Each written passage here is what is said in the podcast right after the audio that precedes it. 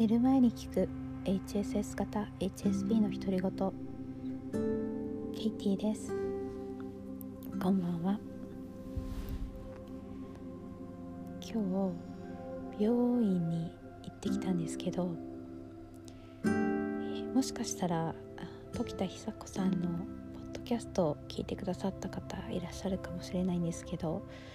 え、時田久子さんというのは HSS 型 HSP のカウンセラーの方でポッドキャストで HSS 型 HSP の才能強みを見つけて伸ばすブレーン塾っていうのをあのされてるんですけどもあそこで私毎月何回か、えー、ゲスト出演というかあの2人のお話として、えー、収録したものを時田さんのポッドキャストで公開していただいてるんですね。でそこであの HSP の方は美容室難民になりやすいっていう話をあのしたことがあって、え、私美容室がすごい苦手なんですよね。であまあ、あのじっと座ってるのもあまり好きではないし何よりその美容室美容師さんとあの雑談しないといけないっていうのがすごく苦手でであの試しに Google であの HSP 美容室みたいに入れてみたらやっぱり苦手な人がすごくたくさんいらっしゃるみたいで同じ悩みを抱えてる人こんなにいるんだなってちょっと笑っちゃったんですけどあの英語で入れてもやっぱり同じで外国でも美容室苦手だっていう方多いみたいなんですよね。やっぱりあの触られるっていうのもちょっと抵抗感あるしあのじっとしてなきゃいけないっていうのも HSS 型 HSP にはちょっと辛いしあのなんかいろいろ気になってしまうんでしょうね。で私あの以前の美容室結構私にしては長めで3年ぐらいですかね通ってたんですけどあのちょっと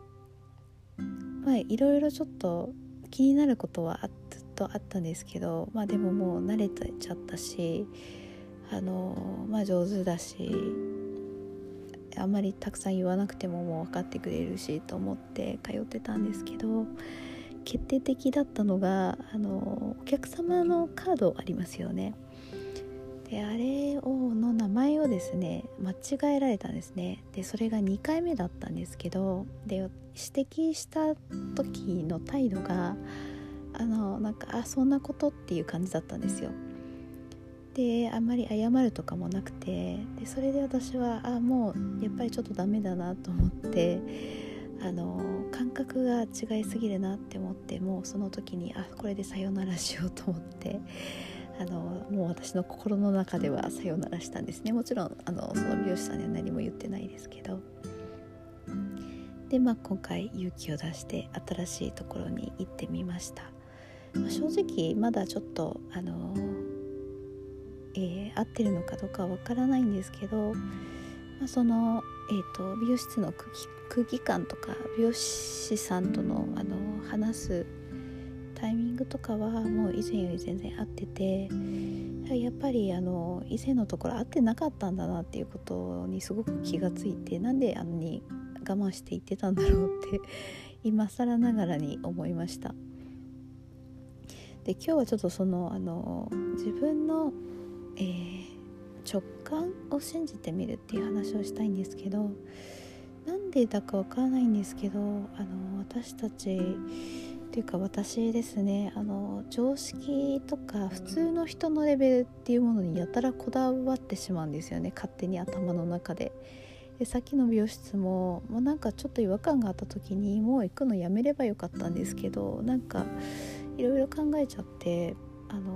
まだ大丈夫かなとかって思ってこうなんか自分の限界に挑戦してしまうようなところがあってで結構あのそういうのを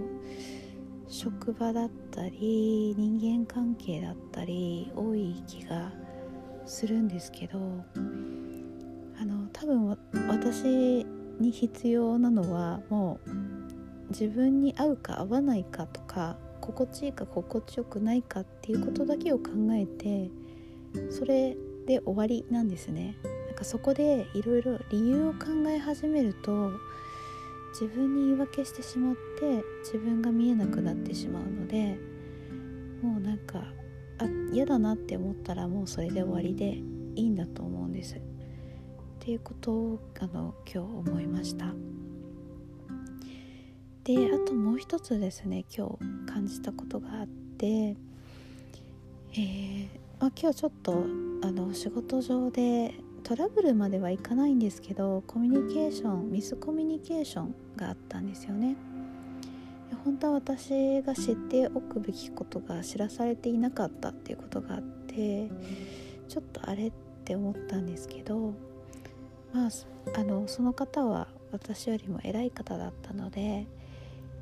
特にあのあちらはあちらであのなんですかね淡々と言っているような感じだったのでその後に私の方とするとちょっとなんかあーなんかあの知らせてくれるべきことを知らせてくれなかったのになんか私がちょっと、えー、文句を言ったまでいかないんですけどあのちょっと気分を害してるのはなんでだみたいな感じにちょっとなって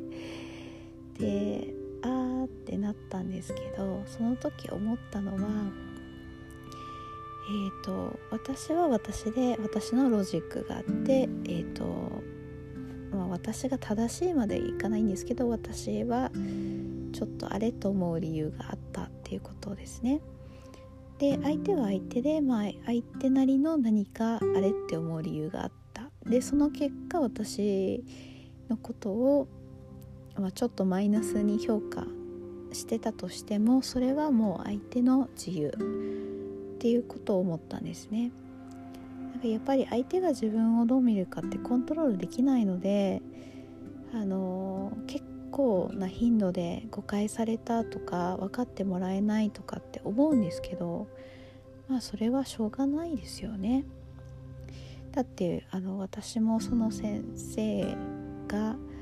あのなんかちょっと言うべきこと言ってくれなかったって思ったわけなのででそれはまあ向こうにしたら向こうなりの言い分があるかもしれないんですけどまあでもそれはそれでしょうがないって思いましたでなんかこうぐるぐるしてる時ってやっぱりすごく自分中心に回ってしまうことが多くて他人のことを相手の気持ちを思いやってるようでいて結局最後に行き着くところは自分がどう思われてるかっていうところがすごく気になってしまうんですよね。なので、えーと、もう少しその自分の視野を広げて、えー、自分中心じゃなくてまあ相手からしたら仕方がないかとか、あのー、自分と相手を切り離すことが必要かなって思いました。で相手が自分のことをどう思うが自分は自分で何の変わりもないので、えー、相手の評価で自分があの悪い人間になるわけでもいい人間になるわけでもないのでそこの辺りは気をつけようっていう、えー、そんな教訓でした。ちょっと抽象的な話なので分かっていただけるといいんですけど。はい。では今日もぐっすり眠れますように。おやすみなさい。